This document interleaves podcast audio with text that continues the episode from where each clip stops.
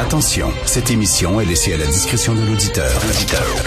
Les propos et les opinions tenues lors des deux prochaines heures peuvent choquer. Peuvent choquer. Oreilles sensibles s'abstenir. Richard Martineau. Martino. Un animateur pas comme les autres. Richard Martineau. Cube Radio.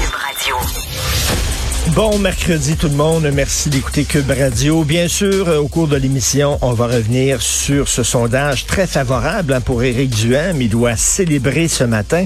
Donc, on va y revenir avec nos nombreux euh, chroniqueurs et invités. On va aussi parler du passeport vaccinal, soudainement, qui n'est plus nécessaire, ça a l'air, semble-t-il, selon le gouvernement. A tiré la plug sur le passeport vaccinal, mais j'aimerais vous parler d'abord et avant tout de cinéma. Mais vous savez, vous me connaissez, le cinéma pour moi, c'est pas rien que du cinéma. Quand on parle de film, on parle de sociologie, on parle de philosophie, on parle de politique c'est pour moi l'art le plus important pour comprendre une époque. Hier, mon fils de 13 ans n'avait jamais vu de Matrix. Alors, j'ai décidé de lui montrer euh, ce film-là.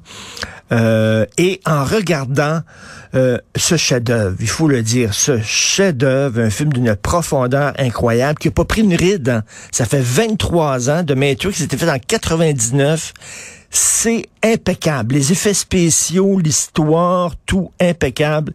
Et je vais vous dire, un jour, je vais vous expliquer pourquoi je trouve que Keanu Reeves est un des plus grands acteurs au monde. Je vais, vous le dire, euh, je suis président du fan club mondial de Keanu Reeves.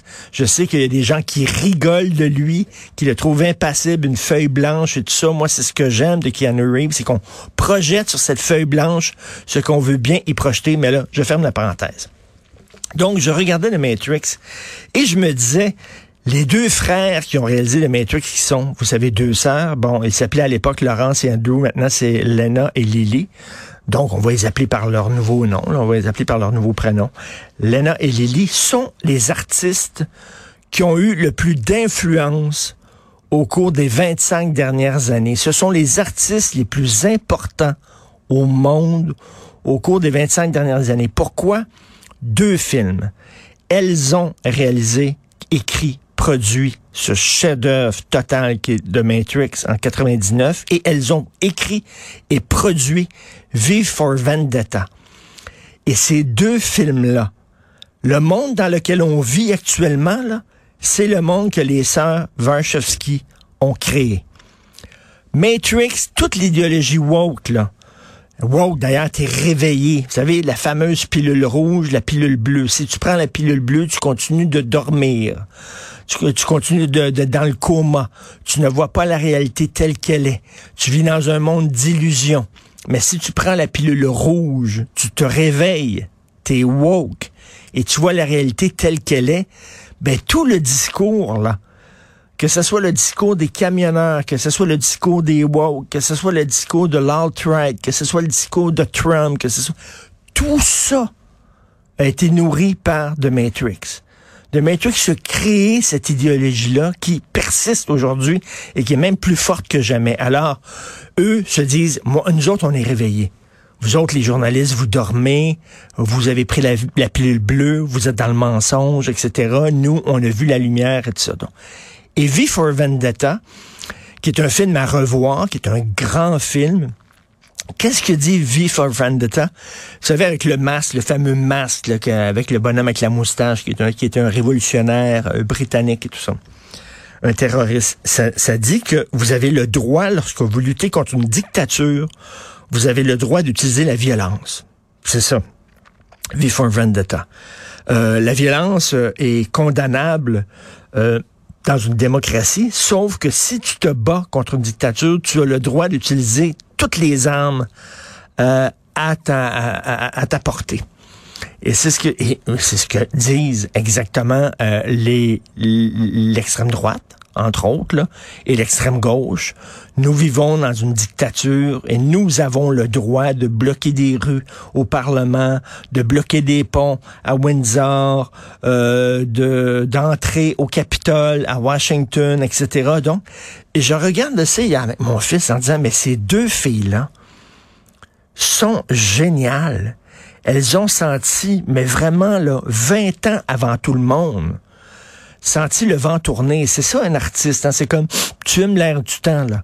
Puis là, tu dis, là, on va créer un film qui va... Et c'est pour ça que j'aime tellement le cinéma, parce que pour moi, le cinéma, c'est pas, c'est pas rien qu'un art, là. Euh, le cinéma, c'est, c'est une fenêtre qui te permet de comprendre ton époque. Et, je regardais ce film-là en disant, My God, que ces filles-là ont tout changé.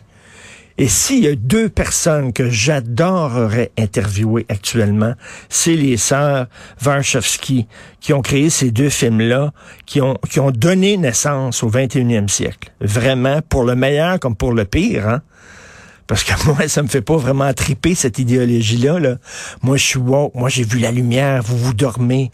Moi, j'ai le droit d'utiliser des armes parce que nous vivons sous une dictature et sous la tyrannie. Mais c'est quand même ces deux filles-là. Bref, des, un film à revoir, revoyez Matrix, faut le voir une fois par année. Et euh, moi, j'étais un grand, grand fan de 2001, le titre de l'espace, qui était pour moi le, le, summum du film de science-fiction. Mais en revoyant Matrix hier, je me disais, hum, hum, c'est meilleur, c'est quasiment meilleur. C'est plus profond, c'est plus complexe, c'est plus génial. Jean Charest, tout le monde, il y a des gens qui capotent, il va se relancer en politique. Y, y a-tu des accusations portées contre lui? Non. Y a-t-il eu des condamnations? Il y a eu... Non, il y a des enquêtes qui ont été arrêtées.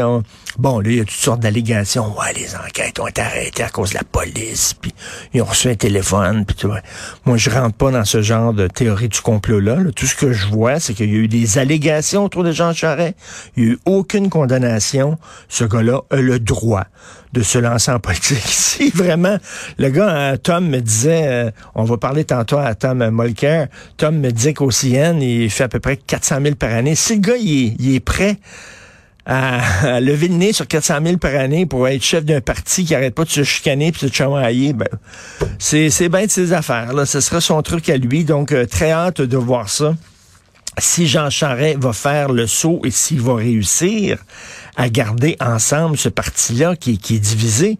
Et la même chose va arriver avec l'autre parti conservateur. Parce que là, Éric Duhem a fait le plein de coucou là, hein, pour se faire une base. Mais à un moment donné, Éric, lui, il veut pas avoir raison. Eric est comme Tom quand il était en politique. Tom, il était en tête du NPD. Il voulait pas avoir raison. Puis je suis l'opposition, je suis le gardien des positions morales. Tom, il voulait être premier ministre, avec raison. Donc, Eric veut être premier ministre. Il va falloir qu'il élargisse sa base. Ça, ça veut dire mettre de l'eau dans ton vin. Ça, ça veut dire prendre des distances avec les coucous que tu courtisés. Ça, ça veut dire mettre les coucous en tabarnouche parce qu'ils ils vont dire Hey, là, t'es en train de te recentrer, puis tout ça, puis là, la chicane va pogner, comme au Parti conservateur fédéral. Comment euh, Éric Duhem va aussi essayer, de, ça va être son, principal défi, mais euh, ça va être à suivre de très près. Ben tiens, justement, euh, parlons à Thomas Melker.